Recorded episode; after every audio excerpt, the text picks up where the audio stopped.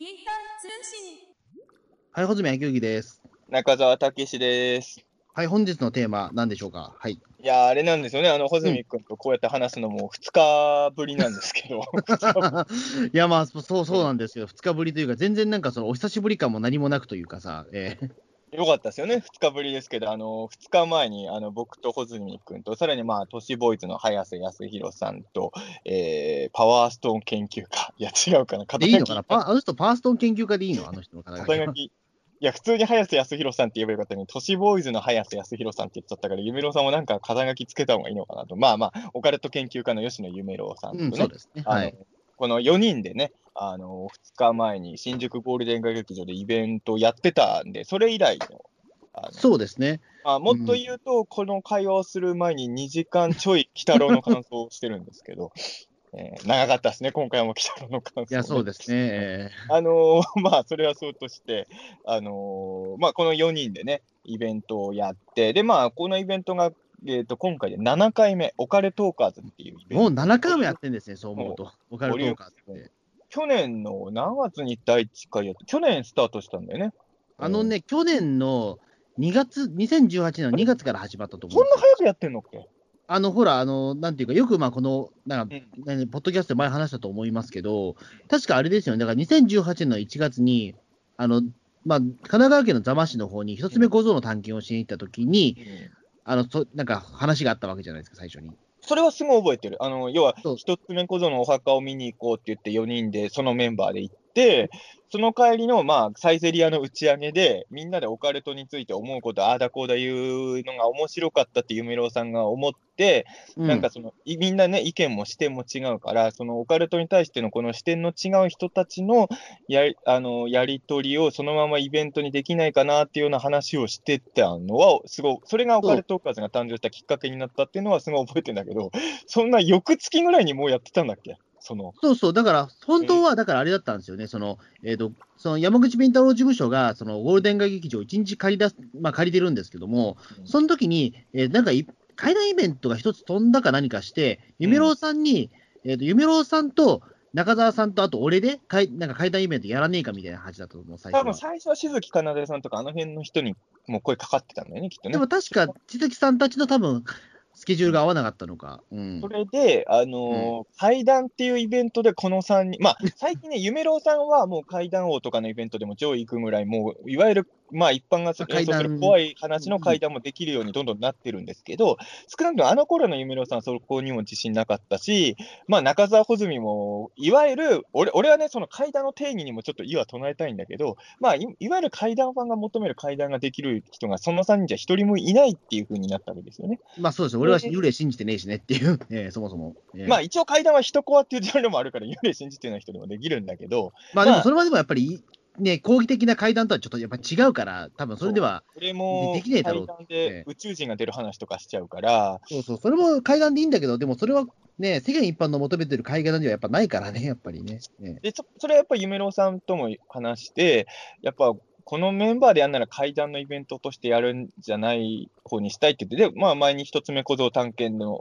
終わりに盛り上がった、あのみんなでオカルトの違う価値観の人同士でトークライブやるっていうのをやりたいっていうふうになって、で、オカルトーカーズってタイトルも夢郎さんが多分考えたんだよね。確か。えっと、そうですね、別になんかその、特に我々になんか相談があったとかじゃなくて、確か、ゆめろさんが多分一人で、その、うん多分考案した名称だったと思うんだけど、いいタイトル。ルね、オカルトーカーズって。今となってはそういういいタイトルですね。うん。で、まあ、それで、まあ、そうか、去年の2月スタートして、まあ、気がつけば7回目だったんですけれど、で、まあ、あれですよね、あの、まあ、もともと一つ目小僧を探しに探検行った時はいたんですけど、あの、イベントとしてオカルトーカ立ち上げた時には、参加してなかった早瀬さんとかも前回から加わるよ。前回からでいいんだっけ？前回からですね、はい。入るようになったんで、まあ、いろいろ、それで7回目だったんですけど、いや、何が良かったかっていうと、あの、今回結構びっくりしたんですけど、めっちゃお客さん入ってくれたんですよね。そうですね。うん。あの、正直まああの劇場って40人ぐらいしか入らないね、うん劇場だけど。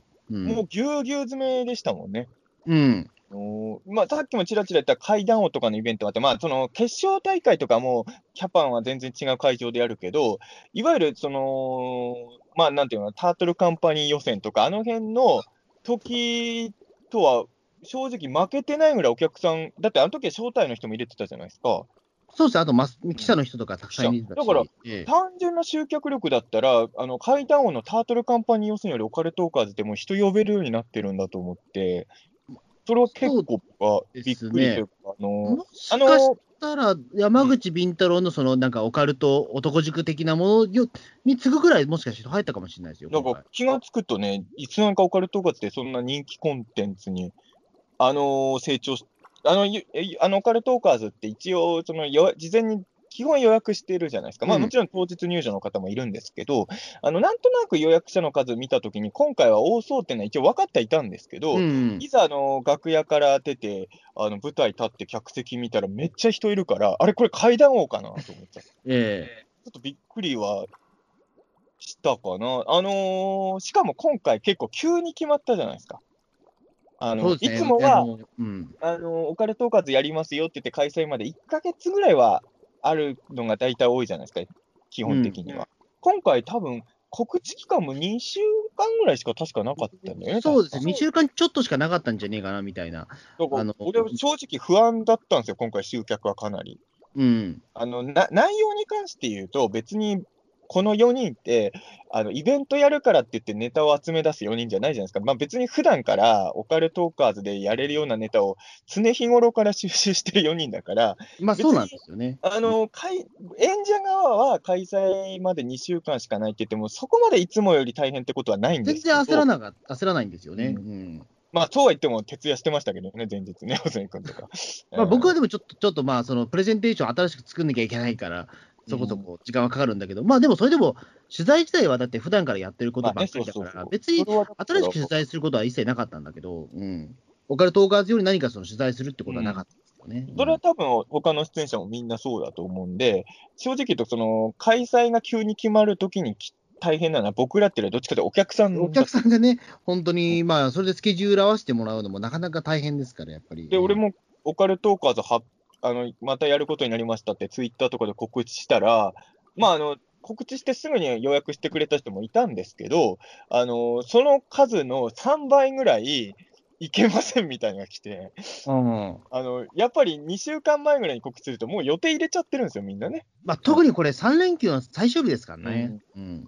あと今回、個人的に言いたかったのは、あのあのありがたいことに、あ飛鳥明夫さんのファンの方は、僕のことを応援してくれてる人結構多いんですけど、あの正直な話、山口敏太郎さんのファンよりも、飛鳥明夫さんのファンの方が、僕のイベント来てくれてる率高いんじゃないかと思ってるんですけど、あのちょうどその日、飛鳥さんがツアーしてまして。ああ、そうか、そうか。ね。だから、あ、飛鳥さんのイベントとまた、前もあったんですけどね、飛鳥さんのイベントとかぶまあ、飛鳥さんはだってよくね、イベントやりますからね、またイベントやってるからねツアーみたいなものをたくさんねだからそういうのもあってが、ないですよね。うん。今回発表したのが2週間前ぐらいだし、しかも飛鳥さんのイベントともかぶってるし、お結構今回集客やばいんじゃないのかなって怖かったら、蓋を開けてみたら、なんとあの過去最高のオカルトーカーズとしては集客、うん。1ヶ月前に告知してた時よりも今回客が来ているというね、えーありがたい。だからなん、あのー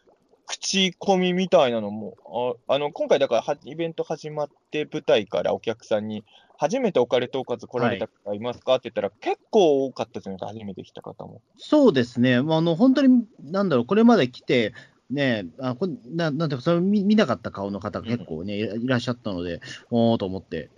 あの、オカルトーカーズ、まあ7回やってるけど、正直、その、何回目かってはっきりした数字は言えないけど、割とリピーターさん、ありがたいことなんですけどね、リピーターさんがはいるんだけど、新規の人がなかなか入ってこれない時期がちょっと続いてたじゃないですか。そうですね。うん。逆に言うと、1回来た人でもう二度と見たくないっていう人は、初期からあんまりなかったイベントではあるんですよ。あの来てもらえたら、リピーター率はだって高いイベントだったじゃないですか。リピーター率は実際高いと思いますよ。多分他のイベント、我々がやってるイベントに比べたら、全然それは、えだからあの、来てもらえたら、また見たいって思わせることは、結構できてる方のイベントだったとは思うんえですけど、そうですね。だからまあ、これだけ7回も続けられてるっていうところはあると思うんです。逆に言うと、新規の人がね、なかなか入ってこれない期間が結構あったから、どうやってあのオカルトーカーズっていうイベントを面白そうと思ってもらわないための工夫はどうすればいいんだろうとか、過去考えてたんですけど、今回、かなりね、新しく来るお客さんが結構来てくれて、そうですね。まあ、多分早瀬さんが、まあ、加入してっていうのは結構でかいのかもしれないまあ、それは、でも前回も早瀬さんいたわけですか。でそうですね。でもこ、だから前、今回は新しく来た人、であと俺のよ俺に来た予約も、あの今まで僕に予約してこなかった人、結構今回いたんで、あだから、なんか知んないけど、オカルトーカーズって、なんかおタイミングがあったのかね。うん。っていうのがちょっと、うん、あの僕の、僕に限ったことで言うと、僕に予約してきてくれた人で言うと、今回、あ本当に新しい人もそうなんですけど、あのえー、とゴールデン街劇場で、まあ、これも穂積君に前説してもらったけど、あの妖怪図鑑の出版記念イベントやったじゃないですか。はいはいはい。うんあの時も正直予想よりかなりお客さん来てくれたんですけど、うん。あの時にね、かなりね、今まで僕に一回も予約とかしてこなかった人がかなり来たんですよ。うん。あの時かなり新しい人がお客さんで入ってきてくれて、あの妖怪図鑑イベントで初めて僕のイベント来てくれた人、結構今回のオカルトーカーズも来てくれたんですよね。だから、意外とあれはちょっと、あの茨城の妖怪図鑑っていう、どう考えても閉じた作品だったんだけど、もしかしたら外にちょっと届いていたのかもしれないかなと思いましたけど。うんそうですね。うん。あと、ちょっとだからね俺個人のことで言うと、やっぱあのね、あの、緊急検証ザムービー以降、ちょっと増えましたよ。あ、でもそれはそうですね、確かに。うん。やっぱあの、CS で緊急検証やってる頃って、あの、もちろん好きな人はありがたくずっと応援してくれてたんだけど、あのね、やっぱり映画になると、まあ、全国でやってましたからね。うんやっぱり今まで見てなかった人が結構知ってくれるんだね。それはちょっと俺的には新しいし、あお客さんを、うん、知ってもらうきっかけにはなったのかもしれないですけどね。でも、それだけでは説明つかない数でしたよね。まあ、あとだからね、去年とちょっと状況が違うっていうのは、あのー2018年のオカルトーカーズって、意外ともう5回もやってるから、2ヶ月で1遍ぐらいのペースでやってるんですよね。あそう結構やだから、だから、実は今年あんまやってないもんね。それで今年だって言ってしまうと2019年入って2回しかやってないんですよ。もう9月だけど。そう。去年逆に5回もやってんの？去年は、そうそう、か月ぐらいでやってたんですよ、実を言うと。ええやりすぎですね。うん、だ今回逆に言うと、そんなに数をやってないからっていうところもあって、あ。あのそこで、まあ、オカルトーカーズって名前は聞いてるんだけど、うん。あのなかなかその来たくても行けないような状況が続いていたような感じでもあるので、多分そこに興味を持っていた人が、まあ多分ガーッと来てくれたみたいな感じだと思う。それもあるかもそのいやだから熟成したその人に人によって考え方違うんだろうけど、あのーそんなにバンバンイベントを毎月やる、いやそ、そっちの方がいいって考え方の人もいるじゃないですか。うん、でも、そんなにイベントやりすぎみたいにならないぐらいのペースでやった方がいいんじゃないかっていう考え方もあるじゃないですか。うん、まあ人によると思いますよ。やっぱりその、芸人さんとかだったら行ってしまうと、ライブ出てなかったら、もうそれ、まあね。収入がなくなるからね。うんで、も僕僕らって別にステージでやることがメインじゃないからね。まあそうなんですけどね。うん。言ってしまうと、まあ、時々出ればいいかぐらいな感じでね。うん。だからまあ、まあ正直、どうなんだろう、まあ、みんながどう思ってるか知んないけど、オカルトーカーズ2ヶ月に1回今やってたんだと思うと、ちょっとやりすぎ感、俺は感じちゃう、ね、去年の。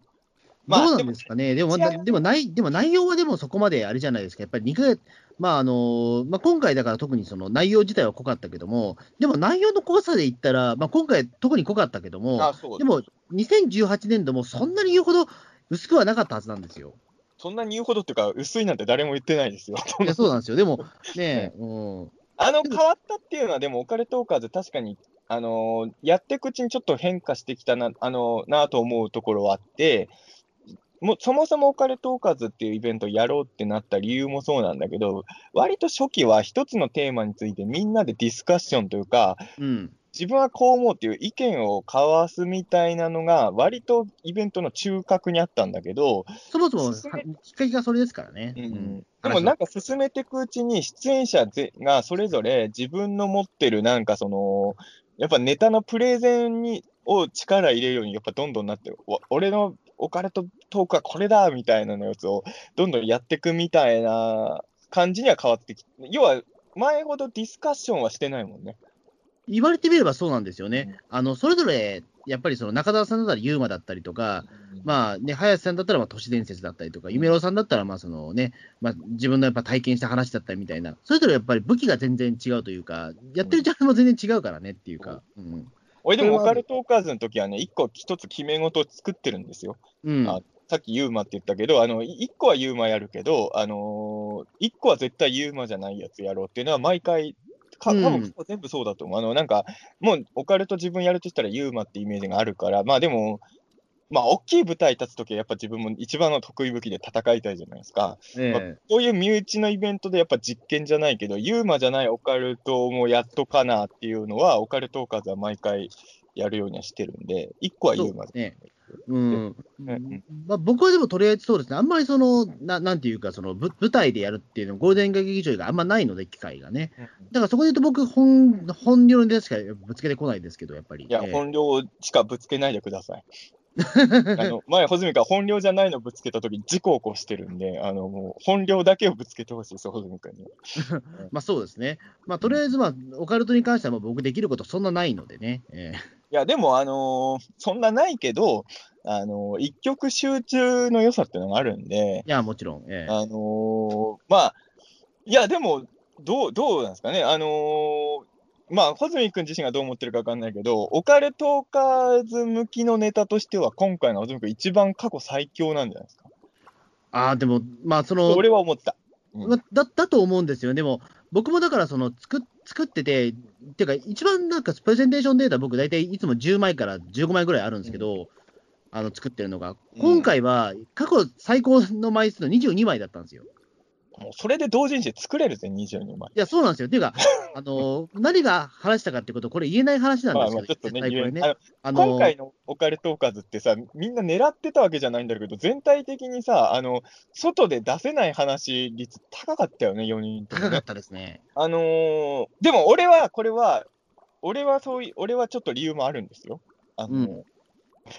前回とかも多分、穂積君とかのプレゼンで、これは、こっから先はちょっと写真、まあ基本イベント自体写真撮影 OK なイベントじゃないですか。まあできれば僕らもまだね、そんな大きいイベントじゃないから拡散してほしい側なので、どんどん写真撮ってほしいんですけど、まあ、穂積君のプレゼンとかで、その、ここから先は写真撮れないみたいのをスクリーンに投影したりするじゃないですか。うん。でやっぱそういうのってイベントっぽくていいなと思って、あのーうん基本自分がスクリーンに投影してるやつって全部拡散 OK なやつばっかりだったから、うん。なんかここでしか見れないもん出したいなというのは思うわけですよ。うん他の、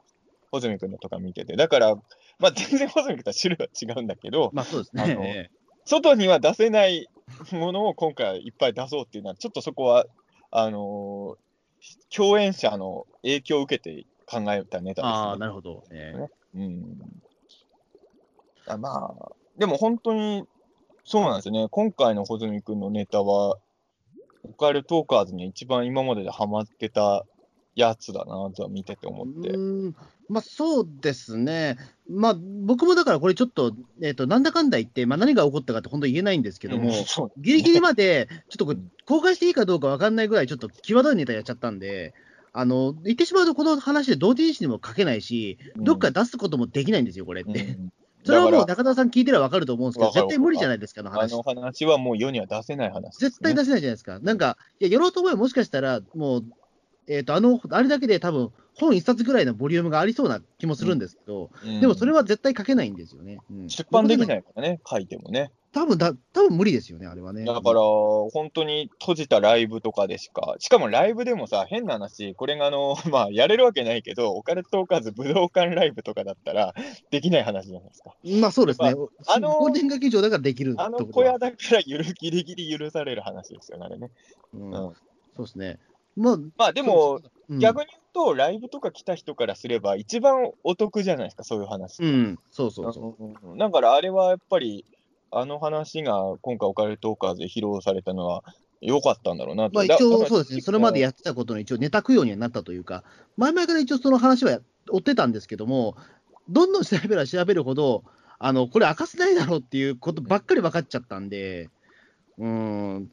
今回だからネタの供養ができてよかったなっていう感じだったんですけどね。今回でも7回目にして、あのー内容的なこと、まあ俺も過去の全部覚えてるわけじゃないけど、今回が一番完成されてたんじゃないか、全員。あのーみんなのバランスも含めて。そうですね、やっぱりだからちょっとみんな気合入ってたんじゃないかな、やっぱり半年ぶりっていうところでだったからかな。うん、それはあると思います。やっぱり、なんだかんだで、その、2週間前に決まったとしても、ちゃんとネタが集まるっていうのは、普段それだけやっぱりみんなちゃんと取材してるからなんでしょうね。ね一応だから多分頭のどっか隅底で、まあこれはオカルトーカーズ持ってってもいいかなぐらいのことは多分考えていたと思うんですよ、皆さんね。うん、今回でも俺一番変わったと思ったのは夢郎さんですね。うん。あのー、あのー、いや、どこ、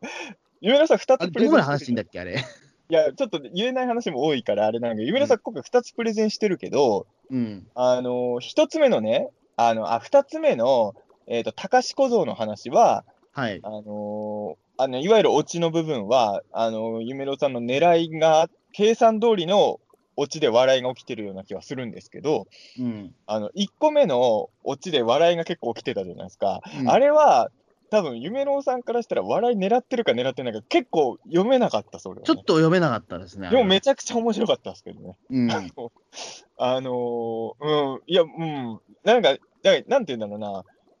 だんだんやっぱ夢郎さんも、オカルトーカーズ向けのちょっとスタイルを生み出してきてますよね。そうですね、やっぱりここではこう、ね、引くべき、ここはここを押し出すべきみたいなところはね、うん、ちょっと己の芸風が確立できてるというかね、うん、それは多分出てきたとやっぱちょっとオカルトーカーズでやるためには、あのー、若干笑いも取りたいっていうのが多分、夢郎さんも出てきて、うん、なんかそれはすごいね、ね感じままあでも、夢野さん多分ね、本当は器用な人なんですよ。あのーうん、最近の怪談王とかの躍進ぶり見てても思うけど、まあよく夢野さんとも話してたけど、そもそも怪談が怖い話じゃないと怪談じゃないみたいになってるのがすごい嫌だって話をよく僕と夢野さんしてて、うん、で、僕なんかもう階段はこういうのじゃなきゃ嫌だみ、あの、嫌だっていう雰囲気が嫌で、俺は、あの、だって階段でなんか成し遂げるのだって努力がいるわけですよ。まあもちろん。ええ、そんな、そんな自分が愛情を持てないジャンルに努力するぐらいなら違う自分のやりたいところに努力した方がいいって僕は思っちゃったから、あの、俺はもう、まあ、基本階段のオファーが来ても断るようにしてるわけですよ、僕は。うんうん、そこに努力する時間、別のことに使いたいっていうのがやっぱ思っちゃうから、でも、夢郎さんは、あのー、僕と階段に対する意見は一致だったんだけど、一応、まあ、最終的にはもしかしたらスタイル変えるかもしれないけど、じゃあ階段ファンが望めるスタイルで戦ってやろうじゃないかっていうふうに頑張って階段王でね、いいところまで行ったわけで、うん、そういう意味で言うと、オカルトーカーズも多分いっぱいやっていくうちに、夢郎さんは若干、あの、だから若干ね、あの、シーンはもちろん夢郎さんのまんまなんだけど、若干僕とか穂積君の路線に若干合わせたとこもあったじゃないですか、今回多分見て。うん、うん、だから、あのエンターテインメントってもちろんいろんな形あるけど、まあ、僕が思い描いてるエンターテインメントに、ちょっと近い夢郎さんのプレゼンになってるなと、今回は。うん、そうですね。うん。うん、やななかなかね、その、やっぱそこ結構大きいと思うんですよ。そのちゃんとその、見せ方がエンタメかどうかっていうのはね。やっぱり、まあ、誰とは言わないけど、やっぱりその山口敏太郎事務所内でも、あのなんか話は興味深いんで、これエンタメになってないよなっていうさ、結構言うわけじゃないですか、やっぱり。ただ、あの、初期はね、あの、穂積君も含めてなんだけど、あの、まだ林さんが入る前のオカルトーカーズの頃って、あの、中澤穂積夢郎のファンが、まずファン層も全く被ってないんですよ。全く被らないですからね。3人のスタイル違うから、だから、正直言うと、僕ら3人全員が、あの、例えばゆ、あの、穂積君が話してる間は、僕と夢郎さんは自分のファン向けに通訳してたんですよ。うん、あのこれ、穂積君のやってることはこう楽しむもんなんですよっていうのを自分のお客さん向けに通訳してて、それは夢郎さんがプレゼンしてるときは僕と穂積君が相当通訳してたんですよ。うん、やっぱ全く違うんじゃないですか、あの求めてるものが、そのお客さんも。まあ、でも、ねうん、今回のオカルトーカーズは通訳の必要があんまなかったなと思ったんですよ。正直。これは何なんですかね、確かに。あの、気がつくと、なんとなくみん、あの、やり方は違うんだけど、あの、割とみんながもと思う面白さが似通ってきたというか、だから、俺はまあ、もともと好きだったけど、正直、特に初期の夢郎さんの話とかは、自分のお客さんには相当通訳必要だと思ってたんですよ。うん。やっぱ、ちょっと、あのー、なかなか入り込みにくい世界観があったじゃないですか。その、まあ、俺のお客さんにとってはですよ。うん。でも、今の夢郎さんの話ってすごい、特にこの間の話なんてのは、別にまあ、まあ、特殊な話だけど、誰が聞いても聞ける話だったじゃないですか。まあそうですね、ある程度その、ねえ、まあその、基本知識がないとやっぱりできない話っていうのは、まあ正直言うと、それまでのねえ、夢野さん、ちょっとだけそれはやってたからね。うん。で、ある程度その、事前の知識がないと結構厳しいのかな、これはっていうような話はよくやってたから。うん。なんかそういう意味で言うと、なんか、まあ今、だから俺はこの、まあ、コズミックのこの間やったプレゼンも、あのー、多分ね、今までのコズミックのプレゼンの時と比べて、俺はチャチャを入れてないはずなんですよ、こ ええ、前は。あの、今までね、俺結構間間でコズミックのプレゼンに何かしらいろいろ言ってたはずなんですよ。うん、でも、別に多分普通にオカルトおかず来てるお客さんがこの話なら楽しめそうって俺は思ったから、あんまり言わなかったんですよね。あの、まあ、あの、中盤の、中盤の、まあ、中盤の小関が作ってたの、まあ、某ね、某アニメキャラを使った、まあ、ちょっと怖いシーンとか、ちょっとな 口を挟まずにはいられなかったですけど、うん、まあ、まあ、ちょっとそれは僕がね、やるとしたら、まあ、あれ、あれはやりたいわけですよ。ツイッターで誰かツイートしてたで、なんかあの、オカルトーカーズがトラウマになって肉が食えなくなっちゃった人いたで。あ、ほんまですか？まあでも、まあそれは本当申し訳ないんだけど、でもまあこちらとしては一応狙い通り。まあまあまあ、そう、クオリティが高かった証拠ですけど、ついにオカレトーカーズも人にトラウマを残すようになってしまう。いや、本当それは申し訳ないです。うん、僕もちょっとね、あの、自分で作ってて吐き気しましたもん、やっぱり。えーあれは怖かった。あのー、え小澄君が笑いを取ろうとしてるとこが一番怖いっていうのがすごいですよね、あれね。あの、多分あの、ここで癒しを与えようと思ってるんだけど、あの、癒しの与え方がむしろ一番恐怖になってるっていうね。あのシーンは俺、狂気を感じましたよね、あのところはね。僕結構それはもうナチュラルに本当に、ただ単に癒しって、や癒されてくださいだったんだけどね。その、ちょっとね、まあ、お金とか見てない人にちょっと伝わりにくい話で申し訳ないけど、ちょっと、あるアニメキャラと肉と、あと、穂積君の写真がそこのかワン画面に。はいはいはいはい。うん、それぐらいなら分かる。完全に穂積君がもう俺、俺ハンニバルだと思いましたからね。もう本当、怖かった、あれは、ね。いや、ただ単に遊んだだけじゃないんですよ。ちゃんとスタッフが美味しく食べましたよっていう意味ですよ。いや、あれは怖かったわ、あれは。恐ろしいわ。それはあのトラウマになって肉食えなくなる人現れますね、お客さんにね。まあまあ、でもちなみに僕らはでも打ち上げで普通にハンバーガー食ってましたからね、みんな、ね。まあ、そうです、全然大丈夫です、ね。えらいもんで、もうお金トーカーズ出演者も全然平気だっていうね。えー、そうですね。はいうん、でもちょっと僕もでも、昔はでも、あれだったんですよ、でも、あの中田さんが参加しなかった第2回のオカルトーカーだったんですよ。オカルトーカーズ、唯一僕、1回だけ出てない時あるんですよね。ボリューム2っていうのは、あの中田さんはちょっとこの日出演しなくて、代わりに怪談師の静木かなでさんが出演してたんですよね。うん、はい、で、その時は実は僕、あの昭和ネタやってないんですよ。あれ？何やったの？じゃあの時僕って、実はあのイルミナティのネタやったんですよ。フリーメイソンか。フリーメイソンのネタやったんですよ、僕。そんなんやるんだ、あんた。あの、その時フリーメイ、実はフリーメイソンネタ一つだけ持ってんですよ、僕。えー、知らな。い、聞いたことない。うん、だそれは完全になんていうか、その、えっ、ー、と、一瞬、言ってしまえばビジネスオカルト的な話ではあるんだけども、ただ僕の中では、でもそれ一応、えっ、ー、と、いろんなところではやってはいるんですけども、あの、でも、特におかしいだろうって言われたことはなくて、えー、そうなんだ、うん、多分多分ちゃんと成立はしてるんですよ、一応、はい。聞いてないから、いや、前さ、オカルトオカルトで明らかに成立してないオカルトネタ、ホゼ君何回もやってるからさ、うん、ね、一応でもそれはね、あのちゃんちゃんと考えたというかね、うん、自分の中でちゃんとそれは、一応その昭和事件を解決するときの、その僕のメソッドをそのまま利用した利用したので、とりあえずでき形になってるんですよ。ええ。まあ、そのメソッドを 失敗するとダメなんですけど、ええ、フリーメイソンって別に UFO とか UMA が絡んでくるような話じゃないから、基本、まあ絡ませる人もいるけど、基本は絡んでこないから、うん、まだホズミ君の世界観でも料理できやすいよね。そうですね。だからそこは成功したんですよね。うん、うん多分幽霊は僕、全く向いてないので、そこで言うと。ええ、まあ、前さ、だから、あの、オカルトーカーズでさ、昭和の未解決事件を解決するときに、保全か犯人がこのユーマかもしれませんとかやったときあったじゃないですか。うん。あれはまあ、そこまでは別にいいんですけど、自分からさ、この犯人がユーマかもしれませんって言い出した後に、自分からさ、いや、まあ、これが犯人なわけないんですけどね、みたいにやるじゃないですか。あれはどうかと思いましたけどね。そこちょっといろいろ僕考えてて、やっぱりだからそのね、あの話を、まあ、そのプレゼントデータを作ってるときに、ビリバー的な目線の人一人必要なんだなっていうのは思ったんですよね、そこはね。だからそこで言ってしまうと、ななんていうか、あの自分で作ってる時って、なんていうか、その一つの作品を作ろうとしてるから、両方実は目線が必要ではあると思うんですよね。でもやっぱ穂積君全然ビリーバーじゃないから。そうなんですよ。あだから僕、だからそこでよく、その、トシミヤティでも言った通り、僕ともう一人別な人格が欲しいんですよ。すごい唐突だったんですよね、あの、うんで、唐突に言い出したユーマを唐突に批判するから、この人、二重人格者なのかなと思って。いや、だから本当はだからあれなんですよね。うん。僕が出ない方が実はあれですっきりするんですよ。あの、あの時のプレゼンに関してはね。そう、あの時は多分中澤さんじゃなくて、まあ、中澤さんでもいいんですけども、うん誰か別な人に代読してもらったら一番うまくいったと思うんですよ。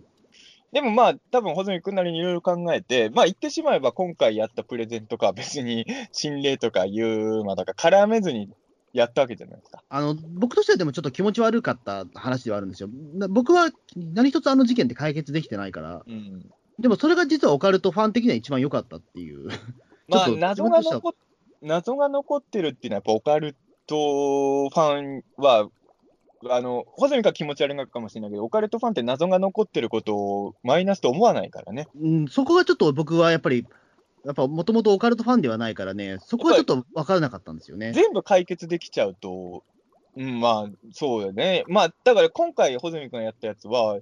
あの世に出せない話だけど、世にも出せないし、もう言ってしまうとお手上げなんですよ、あのその解決方法に関しても。でもやっぱお手上げっていう話はオカルトファンは結構好き好きなんじゃないかな。理解できないこんな事件が過去起きてるっていうね。しかもまあ、うん明らかに隠蔽が行われてるっていうね。そうそうそうこれもオカルトファンが好きな要素の寄せ集めみたいな事件でしたよね、あれはね。ううんんいや、だから本当にあの、ねうんピータン通信聞いてる、なピータン通信ってオカルトの話しないんで、ピータン通信のリスナーでオカルト興味ある人もあんまりいないかもしれないんですけど、ピータン通信リスナーのオカルトファンで、今回のホズニクのプレゼン聞けなかったのは結構もったいないっていう気がします、ね。まあな、なのかもわかんないですね。まあ、なんか方法があれば、よそで言えないからさ、この話。これ言えない、まあ確かにね。うん、うんちょっとまあ何かしらでもの、うん、ちょっとホズミクには申し訳ないなと思ってることはありまして、ああみんなね、2ネタずつやったんですけど、あそうそうそうそううん時間の関係でホズミクが1ネタしかね、今回で、あの要はあの最初の1話、あのまあ、あのどの話どう、こういう話を語りますよっていうのは最初にスクリーンに出てるんですよね、オカルトーカーズは。そうですね、これはただ結構早い段階で決めるんですよね、僕らね。うん、裏話的これが結構大変なんだけどね。あの、意外とそれ以外のライブは僕結構、まあ、さっきも言ったように僕ら別にイベントのためにネタ集めしてるわけじゃないから、あの、直前になっていいネタ入ってくる時もあるじゃないですか。そうなんですよ結。構、このイベントで何話すかっていうのは、オカルトーカーズ以外は結構直前でか確定することが多いんだけど、オカルトーカーズの場合は、まあ、今回は2週間前だけど、早い時は1ヶ月ぐらい前にもうテーマ決めちゃってる時あるじゃないですか。そうですね、もう告知のポスターにもそれタイトル入っちゃいますからね。うん、そうするとさ、なんかしばらく経つと、うわ、できればこっちやりたかったなとか出ちゃったりもするんですけど、ね。そうそう、だからあの、もっと裏話をしてしまうと、あの過去のオカルトーカーズで、あのなんか、もやっとしてる なんかタイトルがあったら、それはあのいくらでも転用可能なタイトルだったりとかね、僕の場合では例えば、あのほえっと次のなんか年号には持ち越せない、なんか昭和オカルトみたいなタイトルだと、まあ、それはいくらでも転用できるわけなんでもありだもんな、それ。そうそうそうそう、えおい、でもそれに関して言うと、一個思ったのはさ、穂積君があの僕のプレゼンする話はこれですってツイート事前にしてたじゃないですか。え。ん？はい。あれ、いつからありになったんですか？その時はどういうことですか？ななんとなく僕のイメージとしては、一応お客さんとかは、どの話を誰語るか分かんない感じのドキドキ感をオカルトあがあ、そうかそうかそうか。やったような気がするから、あ、誰が、僕はこの話やりますとか言っちゃっていいの？まあ、バレてんだけどさ、いや、正直、あれってバレてるじゃないですか、正直言ってしまうと。いや、でも、でも、あの、穂積君の今回のあのあのタイトルだけ言うと、ほら、水戸と生首の動向とかあったじゃないいやでもそれ俺しかやらなくないですいや、かでも、水戸だよ。俺かもしれない。中澤さんの可能性もできある茨城ネタだから、俺かもしれないです。うん。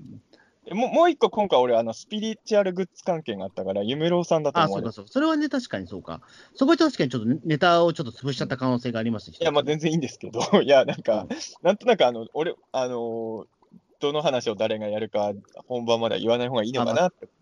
あのななんていうか、あれなんですよね、い僕の方の場合だと、やっぱりその普段やってることがやっぱオカルトじゃないので、うん。その昭和事件好きの人にちゃんと届かさないといけないまあ。気がするから、うん。あの僕がやるネタに関してはちゃんと言っとかないと、うん。あの何なんなんていうかその、うん、いけないような気がしちゃうんですよね。なんか売りがないんですよね、言ってしまうと。今回でもほあの、意外とね、どの話を誰が語るか、タイトル聞いてもわかん、俺もわかんないの結構あったもん。あの、うん階段王で撮られた、あの、やばい写真とかさ、階段王、ほら、夢郎さんもハルさんもどっちも言ってるからさそ、うそう、どね、それは確かに分かんない。中澤穂積じゃないっていうのはそこはわかるんだけど、そうそう、でも二択はね、残っちゃってるわけだからでね。、水戸もね、中澤穂積で迷う悩ませるタイトルだなと。うん。いろいろあったんですけど、いや、でもまあそう、で、あのーそうやって、あの、1話目はお客さんにいつも選んでもらうんですね、どの話聞きたいか、タイトル。で、そこからは、えーと、語った人が、じゃあ次はこの話で選んでいくやり方してたじゃないですか。うん。で、そういうふうにやってったら、まあ、最後に2話残ってる時点で残り30分ぐらいだったんですよね。そうそうそう。で、30分あれば2本いけるかなと思ったんまあだけど、普通ね、できる、まあ普通できますよ、30分あれば。うん。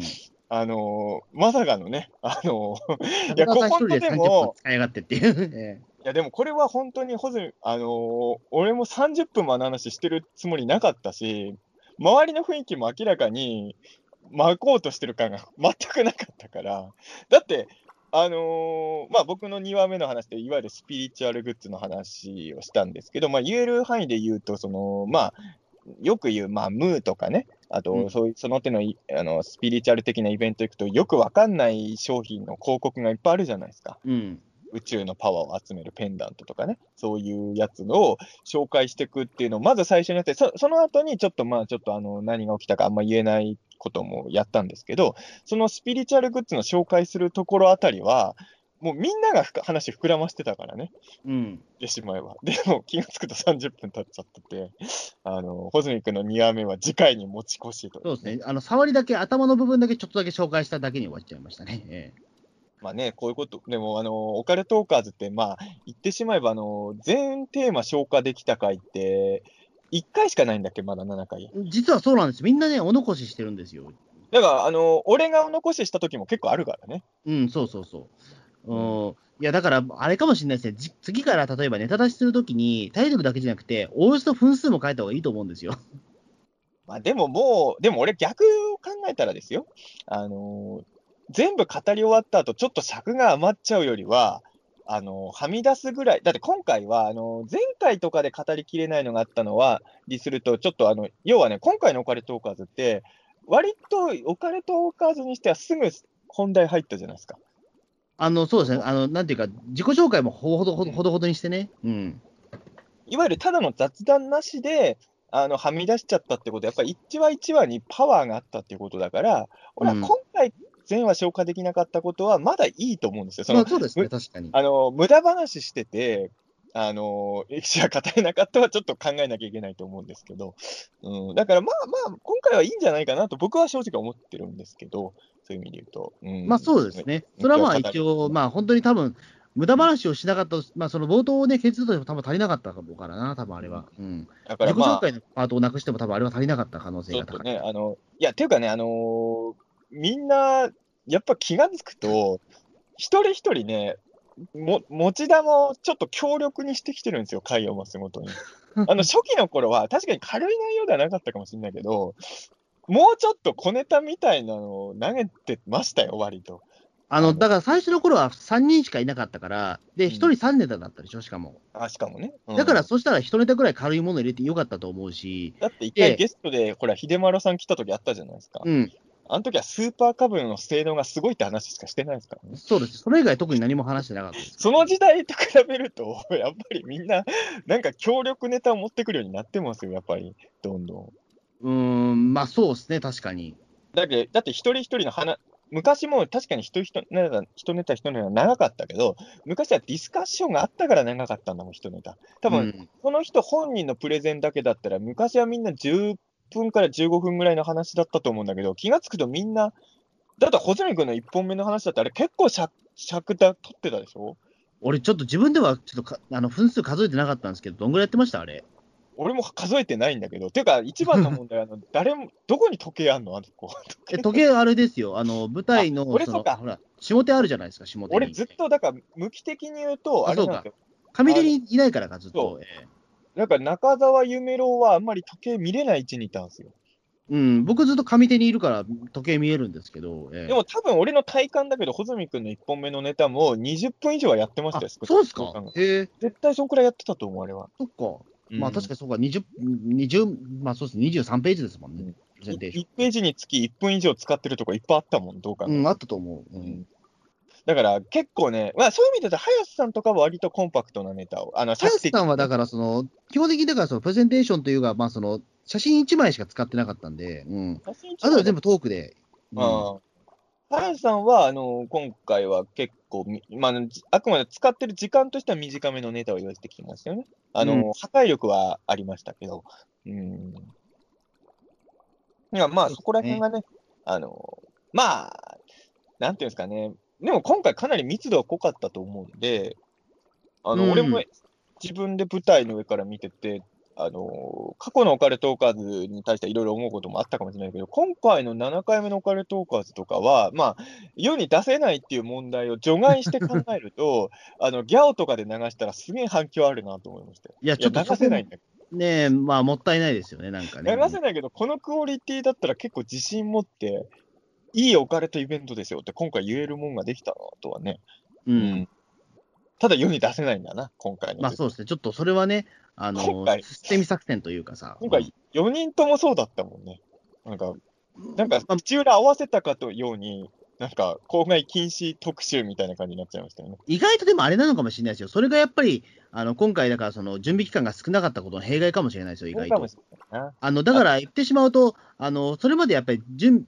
調査は進めていたけど、やっぱ出せねえやっていうやつだったら、うんあの、やっぱり時間が足りなくてもすぐ出せるじゃないですか。うん。確かに今回期間がないから、いけるかなと思っても全然世に出せないわってなっちゃったっていうのはね。そうそうそうそう。うん。だから、ある程度、そのね、あの、まあ、お客さんに、まあ、そしてもう長年やってるもんだから、お客さんにこれつぶやかないでねって言えば、まあ、言うことを聞いてくれるだろうっていう、こちらのね、もちろんその計算もあありつつですよ、それはもちろん。えいや、でもね、あの、改めて思ったんですけど、まあ、もちろん今後ね、オカルトーカーズ、まあね、まあ僕も2回目出てないし、あの、全員のスケジュールが常に合うかとは限らないし、新しいメンもわかんないですからそれはうんね。、新しいメンバーも入るかもしれないけど、基本的には今回の4人ってかなりベストメンバーだと思いましたよ。うん。ああのー本当に、あの、みんなオカルトやってるはずなのに、ここまで個性被らないっていうのもね、あのーすごいし、まあ、しかも普通この個性被らない4人集めて、特にオカルトなんて癖強いやつで個性被らないやつ集めたら、あんま成立しないことが多いと思うんですけど、ちゃんとバランス取れてたなと思うので、うん。なかなか、うん、良かったなと思いますけどね、これは。うん。まあ、あの、まあ、まあ、あの、イベント開始前に、この4人大丈夫かって思わせる事件がいろいろ、あの、よそのウェブラジオとかでどんどん拡散もされてたんですけど、まあそうですね。ええ結果的にはイベント上、イベント上というか、イベント前も後も、だから打ち上げしてますからね、僕らね。まあそうですね、普通に、もうそれも打ち上げも非常に盛り上がりましてね。ええ別に喧嘩することなんでね。4人あー非常に打ち上げもね、あの本当に気分よくもう第もう第2部ぐらいやってましたからね、言ってしまうとね、あの、むしろ喧嘩に全く関係してないと思われる早瀬さんだけ打ち上げ出てないですからね。そうなんですよ。ええあの、バチバチしてそうな中澤、穂積、夢郎は、あの、3人で仲良く、えージョナサン行きました、ジョナサン言ってましたね。ええだから、あの、そこは、あの、ちょっと心配してた人もいたらしいんですけど、まあ、全く問題がなく。全く問題なかったね、ご心配。いや、でもね、あのーあのーまあ、あの、ちょっと喧嘩とか揉め事が起きるっていうのはね、あのーまあ、方向性は違うけど、やっぱオカルトに真面目な証拠なんですよ。言い訳をさせてもらうと。ね。ええあのやっぱり、あの仲間だからってですね、あの違った、自分にとって違うなと思うことをしてるのは見過ごせないわけですよ、これはね。うんうん。ただ、その辺の話は、まあ、細見君まあいいまだですかね、またそれは別番組でやると思うけども。それは、あえの別番組に穂積君がゲストで来るっていうんで、えーえまあ、た多分行くと思います。えまあ、穂積君がゲストで来るのは再来月かな。あのわかんないけ11ど、はい、あのね、夢郎さんも出たいって言ってるんですよ。だかえあ、なら、るほど、なるほど。ただね、あのどうせなら夢郎さんゲストで来るときと穂積君ゲストで来るとき分けたいなまあまあ、別に、それはもったいないですね、逆にね。うんそうそうそう。なんかね。あとね、あのほら、今回イベントに、あの僕の知り合いで、あの、まあ、その、ピーターン通信聞いてる方でどんくらい知ってる人かわからないけど、オカルトファンには有名な、あの、昔、山梨県の甲府で宇宙人が目撃されたっていうね、うん。甲府事はいはい。件と UFO ファンから言われてる事件があって、その甲府事件で目撃された宇宙人をソフビ人形化した方がいるんですよね。あのまあ、すごい方ですよね。もう、あれを商品化しようというのはなかなかね。えで、あの、この間のワンフェスでし初出品してたのかな？で、自分プライベートでワンフェス行ってたら、あの、ザクレスホビーのその方が僕のことを知ってくれてて、で、まあ、そこでやり取りしたら、まあ、割となんか、まあ、あの、はなんか楽しんでくれてるので、で、今回お金とかで見に来てくれるっていううん。ので、あのーせっかく見に来てくれるんなら、あの甲府星人のソフビとか、販売とかしてもらった方がいいんじゃないかなと思って、で、うんまあ、買われないにしても、なんか、オカルトファンいっぱい来るから、写真とか撮ってもらったら拡散できるじゃないですか。うん。で、まあ、ちょっと、それで来てもらったら、あの、すごい喜んでくれて、あの、ザックレス・オビーさんも。あの、ちょう、だから、あの、あのー今ちょっとそのザックレス・ホビーさんがオカルト構造、最近聞き始めてくれてるらしくて、うん。もしかしたらあの方もゲストで呼ぼうかな。おーじゃあゲストたくさん来ますね、じゃあ。来年甲府事件45周年だからね。ああ、もうそんなですか、もうそういえば。うんちょっとまあ、それはオカルトーカーズのゲストもありかなと思ってるんですよ。ただ、あうんの、まあ、喋る人じゃないですけどね、本来ね。ねただ、甲府事件をソフビ化してる人の話って聞きたいじゃないですか、ちょっと。まあ、どうやってそれね、その一応、その模型された方に許可を得てるわけですもんね。ううんん。そういうことが気になりますね。うんちょっといろいろ気になることはあるんでねね。あそうそう全然あれ関係ないですけど、その、えっ、と、そのザクレスホビーのそのね、あの代表の方と一緒に写真撮ったじゃないですか。で、それがツイッターに我々上げたじゃないですか。うでそしたら某よろずや千恵さんが、ん。うん。あの、え、ゲスト長井秀勝さんだったんですか？みたいな。いや、もうあの人ね、あの人、頭の中がオカルトなんじゃないですか、まあ確かにでも、あの、ザクレスホビーのね、代表の方、ちょっと長井秀勝さんに顔は似てるんですわかる。俺も、あの、ちょっと写真見たら似てんなと。俺もそのツイート見てたんだけど、面白いなと思ってね。でも、永井秀和さんがゲストで来てくれたら、俺ら名前出すでしょ、そんな。そうそうそうですよね。そんな、こっそり長井秀勝さん呼ばないよ、そんなにっていう。でも、永井さんといえばね、やっぱ、鬼太郎のね、5期の初エンディングですからね。そうそう。僕らとは縁があるかもしれないですね。うん。ね本当に長井秀和が来たと思っ思い込んでるのがすごいなと思って、あの人。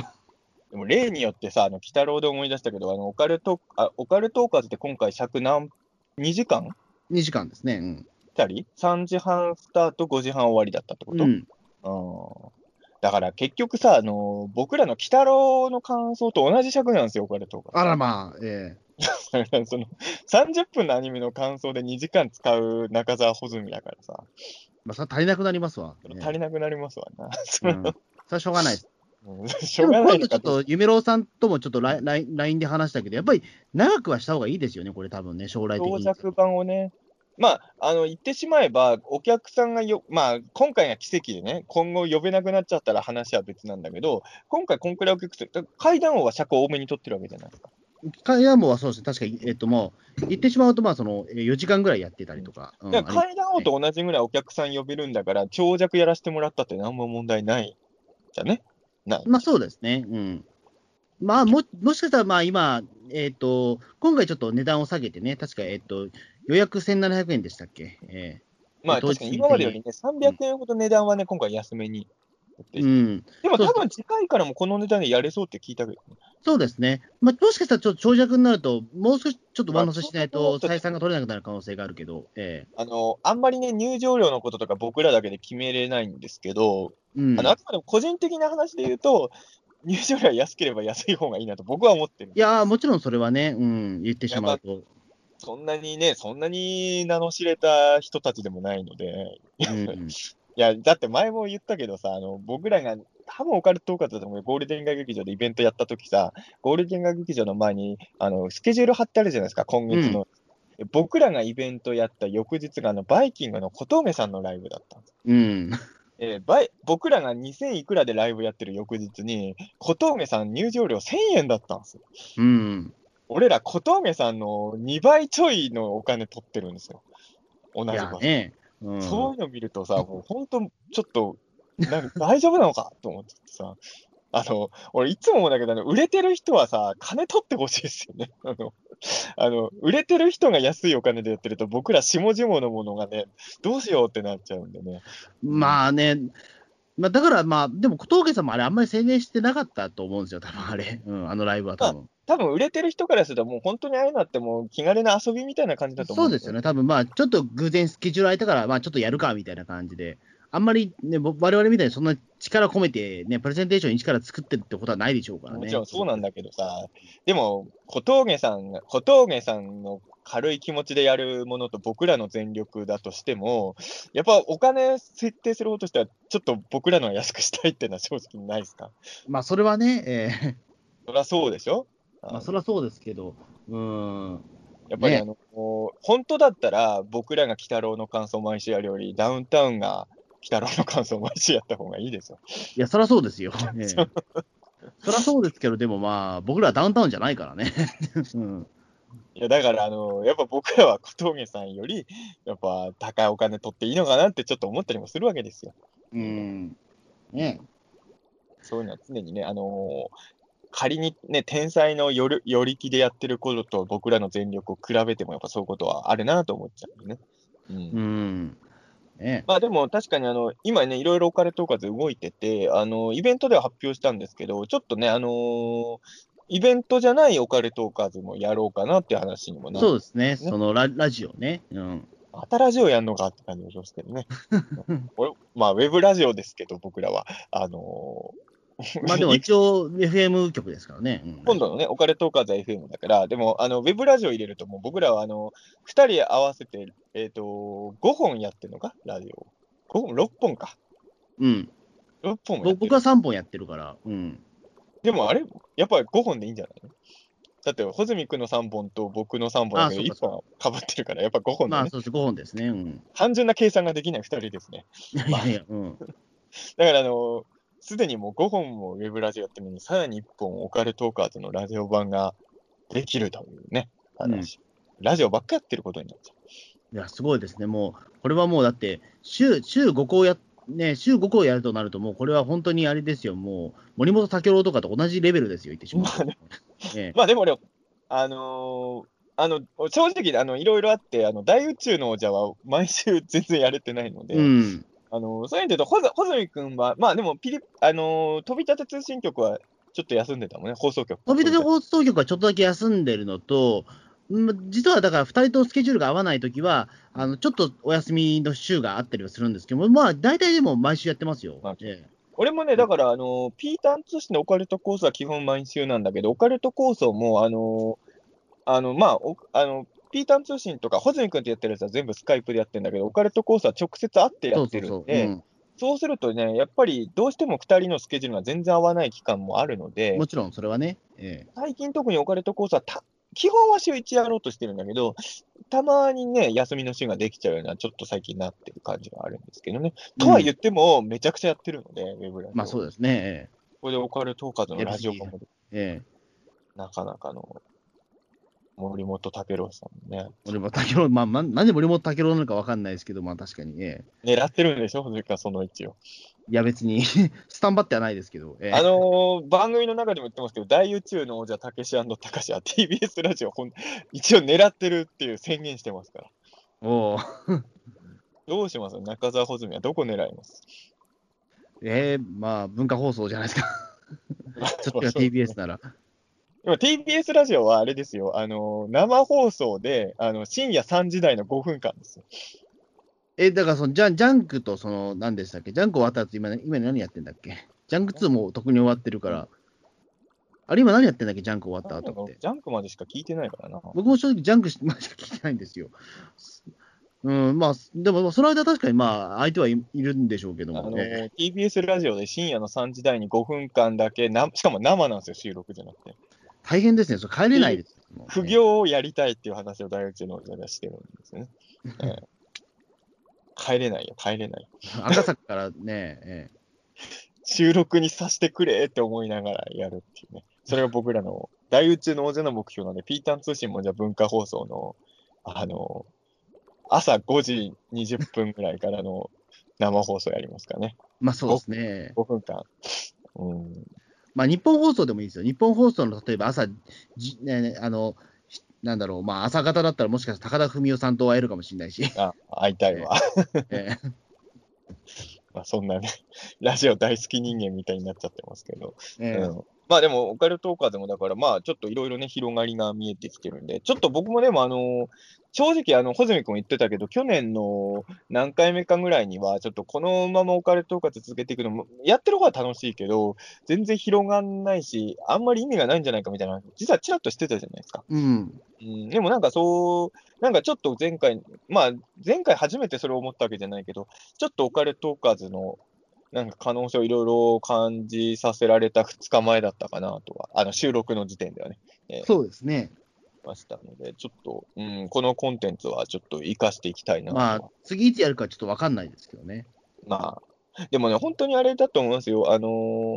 まあ別に単独とかのイベントもやることもあるとは思うんですけど、あの本当に、まあ僕からすれば僕の持ってない武器を3人が持ってるんで、あのー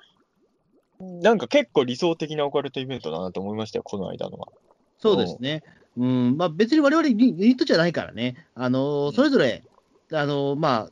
まあ、オカルトーカーズってある種寄せみたいなところだと思うから、あの、本当にだから誰か一人興味があって、見に行くような感じでも全然いいと思うんですけどね、本当は。うん。そこでまあ、ね、その、あんまりしよくこの人のことよく知らないけども、あの、面白いと思ったら他のライブとか行ってみたら、大体その話してますからね。うん。そうそうそうん、だからそういう意味で言うと、まあ、顔見せ的なところはあると思うので、あの、うんうん結構気軽に本当来てほしいなっていう、全員が全員そのね、あの、ね、4人いるんだから別に4人とも全員ファンじゃなくていいと思いますから、別に。ええう。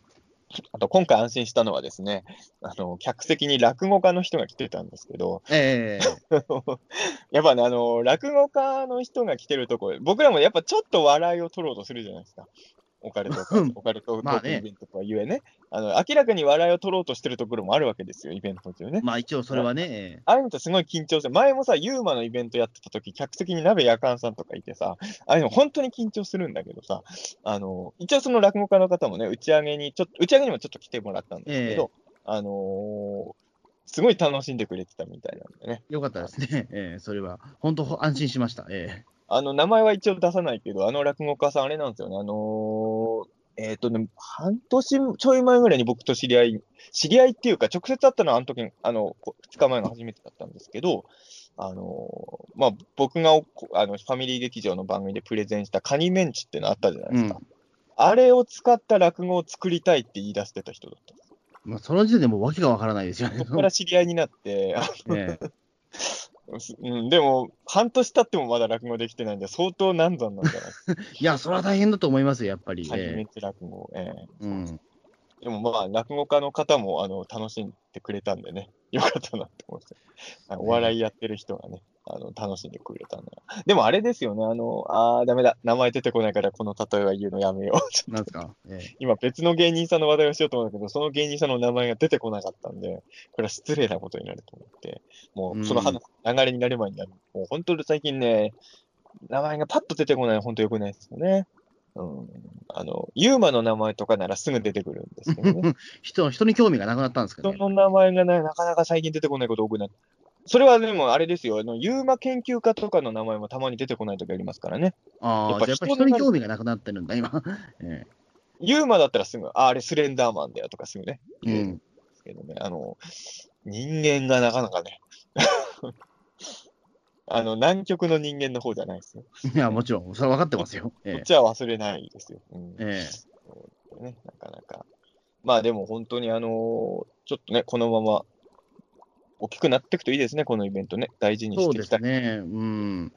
ねあの、ピーターン通信のリスナーさんがどんくらいオカルトのイベントとかに行きたいなと思ってくれてる人がどのくらい聞いてくれてるかわかんないんですけど、あの、興味あったらぜひね、ピーターン通信のリスナーさんも来てほしいですよね、このイベントはね。うん、そうですね。まあ、多分ね、退屈してると思うんで、本当に。ええまあ、あのーのんそうね、ピーターン通信ってもちろんやってることは違うんだけど、雰囲気的には似通ってるところも結構ね、あるので。うん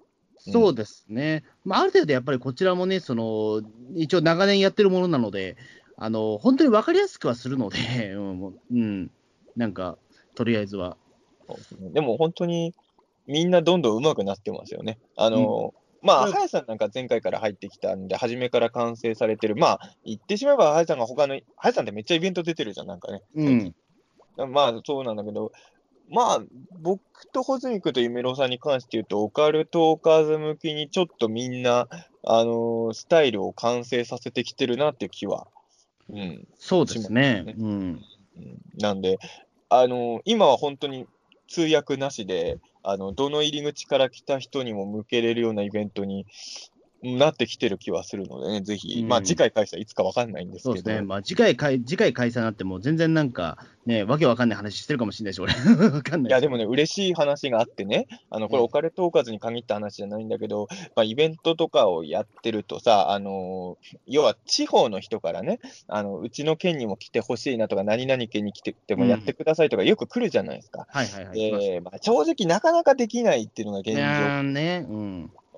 あのーまあ、行きたいのは山々なんですけど、やっぱそんな人気者でもないので、まあ、前も僕、地方とかで大失敗してることあるので、やっぱり、本当お客さんなかなか呼べなくて。でも、あのーこの間ね、あの、オカルトーカーズ本当行きたい、えっ、と、どこ住んでる方がちょっと忘れちゃったんですけど、まあ、地方の方がね、オカルトーカーズ参加するために、オカルトーカーズ貯金を始めましたって言って貯金？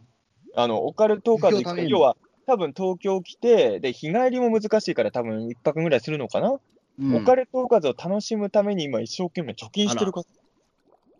マジか。ありがたいじゃないですか、そんなこと言ってくれる人まで出てきて。うん。うん。だから、貯金してまでオカルトーカーズ見たいっていう人、これ嬉しくないですか？ああ、僕そうですね、確かに。うん。それはね、もうじゃあが、頑張ってなんとか全国巡業とかしないとね、うん、本当はね、貯金させずにね、あの、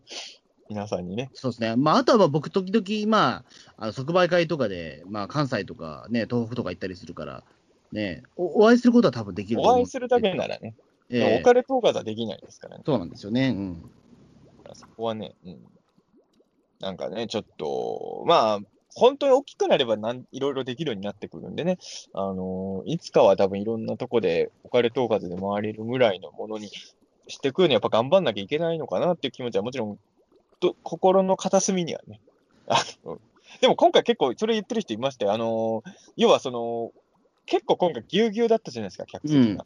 いやそろそろもう、ちょっともうちょっと広い箱に行く時期が来てんじゃないかみたいなことを、あの、お客さんで言ってる人もちらほらとはね。まあそうですね、まあ、やっぱりああの窮屈、まあそうですね、あんまり席も多くないから、あれぐらいちょっと窮屈になっちゃうとね、さすがにちょっとお客さんも買えそうだなっていうのはちょっとあ僕ら、あの、ただでさえ尺ギリギリだから、トイレ休憩絶対入れないんですからる。ね、うん、そうそう、入れない。うん、あのそんなん入れてたら、あの、かった消化できない話が2話ぐらいになっちゃいますからね。うん、そうそうそだからまあ、ちょっと、まあ、ただまあ、あくまでも今回の大入りが奇跡の可能性もあるわけじゃないですか。う。うん。僕も覚えてますよ。あの、ホズミ君お客で、お客で来てたかどうか覚えてないけど、あの、昔、ネイキッドロフトで中澤武史軍団祭りをやった時に、もう懐かしいですね、10年ぐらい前ですかね、もう。その時点でホズミがいたの？ネイキッドの時に。ええうん、いました、あいましたね、きっと。あいたの？うん。じゃあ、あの、い覚えてるところあ、いや、ねネイキッドの時は人は多かったけど、うんプラスワンになった時人が多くなかったんでしょ、確か。だからあの、ネイキッドで中澤武史軍団イベントやって、ホズミがお客で来てくれた時は、あの時あの、あの、入れないお客がいたんですよ。うん、入ってもらったの、あの、ま、満席だったから、もう立ち見も含めて、ネイキで、ネイキッドロフトってあれ、えっ、と、50ぐらいだっけ、あれって満員が。もっと入んだっけ？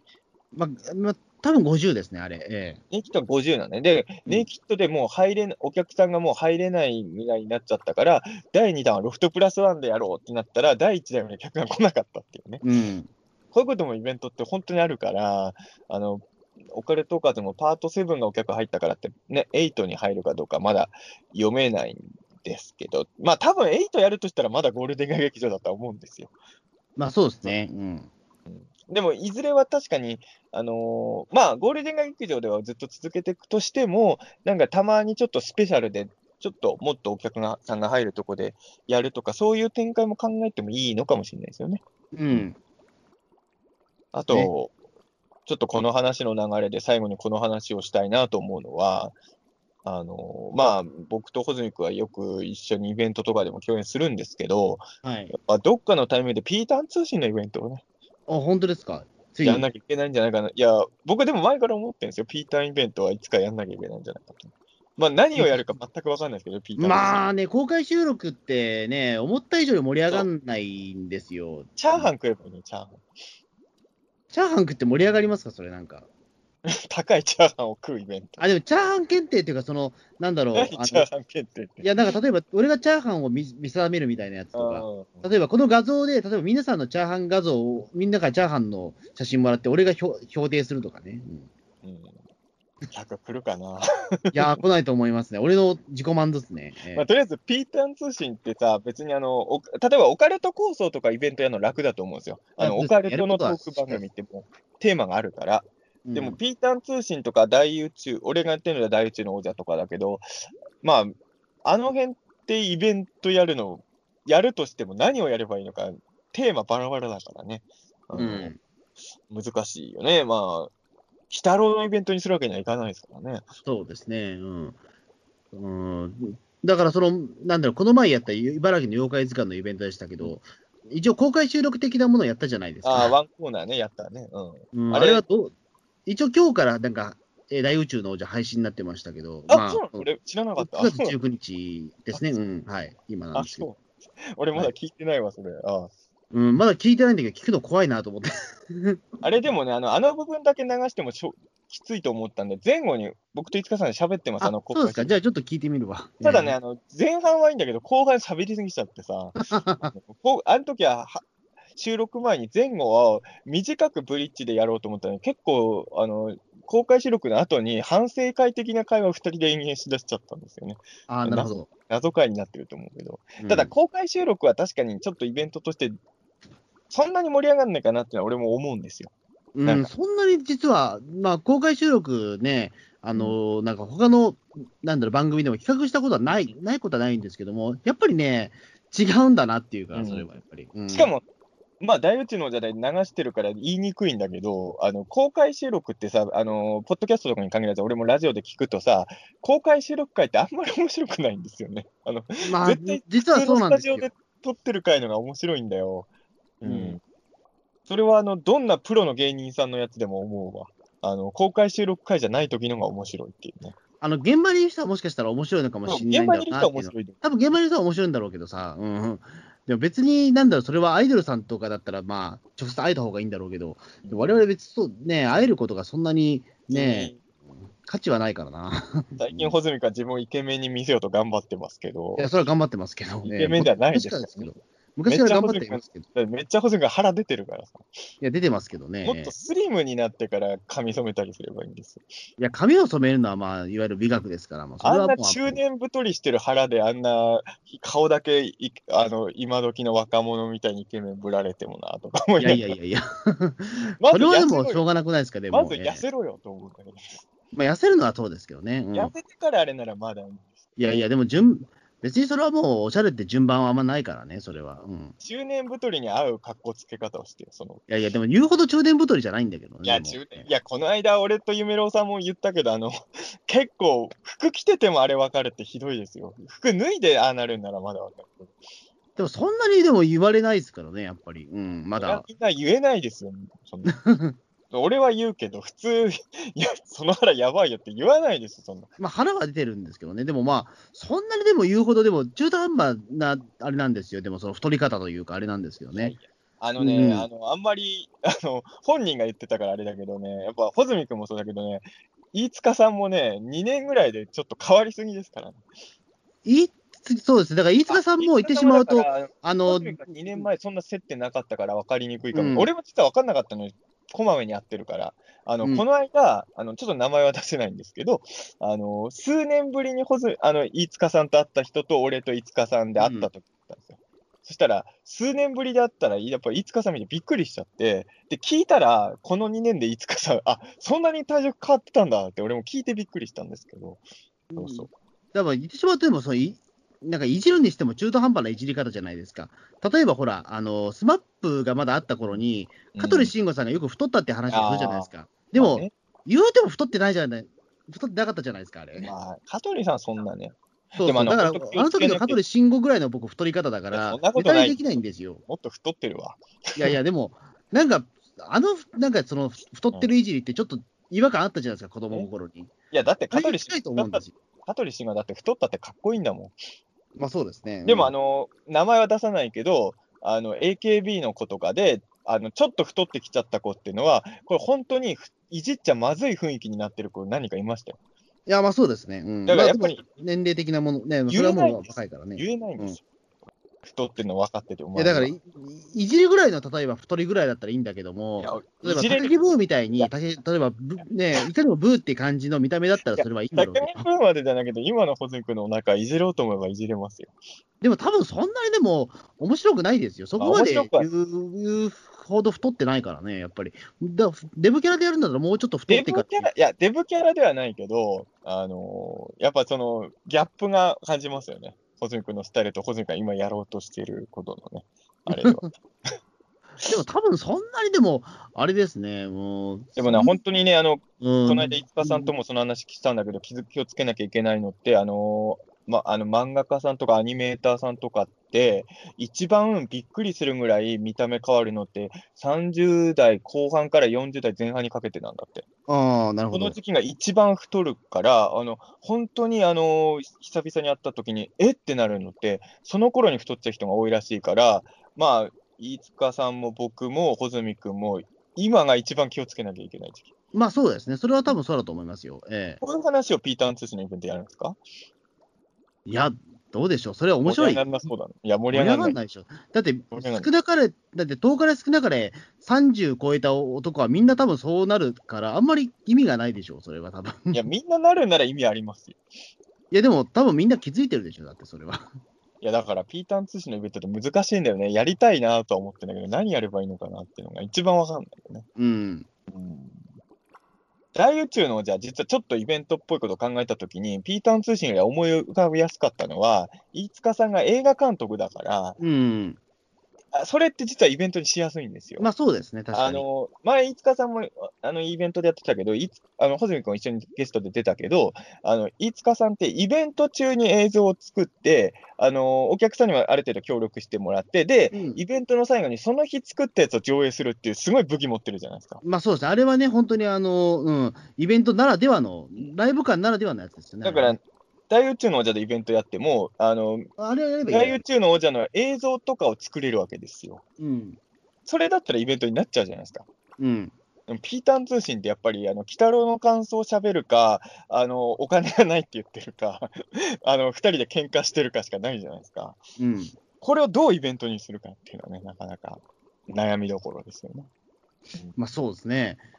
うん、殴り合いをする、します？イベント。あの、やっぱり、あの、いや、それはちょっとイ、ベントだから、あの、あの、見れるもんになりますよ。ボクシンまあねグブロークつけて。まあちょっとそれは考えた方がいいかもしれないですね、確かえに。喧嘩を、いやいや、そうじゃないけど。でもそれはでもやっぱり、都市ボーイズさんのイベントとかをもうちょっと勉強した方がいいと思うんです、多分それは。都市ボーイズなんでは、でも一応、あの、都市伝説を語るっていうコンセプトがあるから、やっぱピーターン通信と違うんですよ。あの、まあそれやってればいいのか、確かに。だってあの、都市ミナティは都市伝説語らない時も結構あるけど、イベントはちゃんと都市ボイスはちゃんと都市伝説やまあ、ってるから、都市伝説やるからな。うんメインがあるやつはイベント、そういうメそうメインのことをやればいいんだけど、ピーターン通信って中核がないからね。そうですね。ピーターン通信の中核が何かを考える意味があるのかもしれない。まず、イベントやるために。うんうーん、そう思うと、まあ、あんまり向いてないかもしれないですね、確かにね。イベントはねイベントやるのには。うん。もう、じゃあ、あれかな。じゃあ、じゃあ、中澤穂積がそれぞれやってるウェブラジオ全部合体させたイベントとかなら成立するんですか？それだったらいいんじゃないかな、うん、まだ。何そしたまだやることはいそうだけど、そっち側に。え？え、だって、ピリピリ君って表に出ないって言ってなかったっけ？どっかで。まあ、誘えば出るんじゃないかな、どうあれ、一時期なんかもう俺は一生か表に顔出さないって言ってたよだっていや、まあね、昨日と明日では全然言うこと違う人ですから。ええ、それは俺もよく知ってる。あの、ピリピリ君ほど、あの、言ってることコロコロ変えるやつ俺見たことないからな。うん、あ、じゃあ今はピリピリ君表に出てもいい人なんだ。だいや、わかんない。明日になったらダメかもしれないですあ。そんなやつイベント誘えないよ。そんなえそんな一番ダメやんか。うんまあまあ、えまあ、ピリピリ君が OK だとしてよ。だとしたら、飛び立て放送局とクリスタルトークと、えーピータン通信と大宇宙のじゃたけしたかしとオカルト構想茨城ベース岡山の、この5番組のイベントだったら成立するんですよね。うん、できると思いますよ、それはまあ、この。中に共演 NG の人が何人かいたら成立しないですけどね。まあそうですね、まあ特に共演 NC はないんじゃない？大丈夫？でしょ？伊う。藤博樹君とかが誰々がいるんなら僕は行きませんとかなっちゃったら、それで、うんそうですね。うん。とりあえず俺は大丈夫そうですけど、その。俺も大丈夫、俺もその5番組の人だったら。う。じゃあもう、じゃあもうあれじゃないですか。もう限られちゃうじゃないですか。そのね。いやいや、違う違う NG か。あの、いや、共演主がいるって言ってるんじゃなくて、いたらって話ですよ。まあいたらね、まあだだ多分いないと思いますよ、多分。聞いえたことないから分かんないじゃない、こういうの。えうん。多分大丈夫でしょう。うんまあ、多分大丈夫だとうん思う。うん、おそらくね。まあそうですね。えまあ、ちょっとね、あの、オカルトーカーズも育てていきたいし、あの、他にも僕、まあ、ライブにはライブの面白さがあるんでね、ちょっといろいろ考えていきたいですよね、そういうのもね。うん、まあ、そんな感じでそん、な感じですね。はい。ええまあ、ちょっと今後も、はいあの、ピータン通信とか、僕らのやることいろいろ応援よろしくお願いしますということで、うんこの、はいよろしいでしょうか？じゃ何こんな分やったんですか、このトーク。えー、1時間15分です。はい。長い。ちなみにでも僕らこの前に、鬼太郎の感想2時間しゃべった。はい。え鬼太郎の半分で済んでるよ。え まあ、いや、半分は半分で済んでますね、一応ね。え それが、どうか、それをどう受け取えいや、るかちょっといや、いや、まあ、北郎の、まあ、感想2時間というか、まず異常だということに、はじ早く気づいていただければ。だっええて、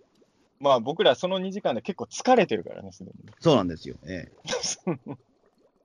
まあ、そんな感じですね、とりあえず。はい。ええあのご最後の5回、でもあのあれなんですよ、よく中澤穂積は仲悪いんじゃないかっていう人もいるんですけど、あのし毎週3時間、4時間喋ってるんでね、うん。あそこはあんまり心配しないでいただきたいですよね。あのね。ええ本気で腹立ってる時は確かにあるんですけど、まあまあまあまあ、それはそれで、本気で腹立ってる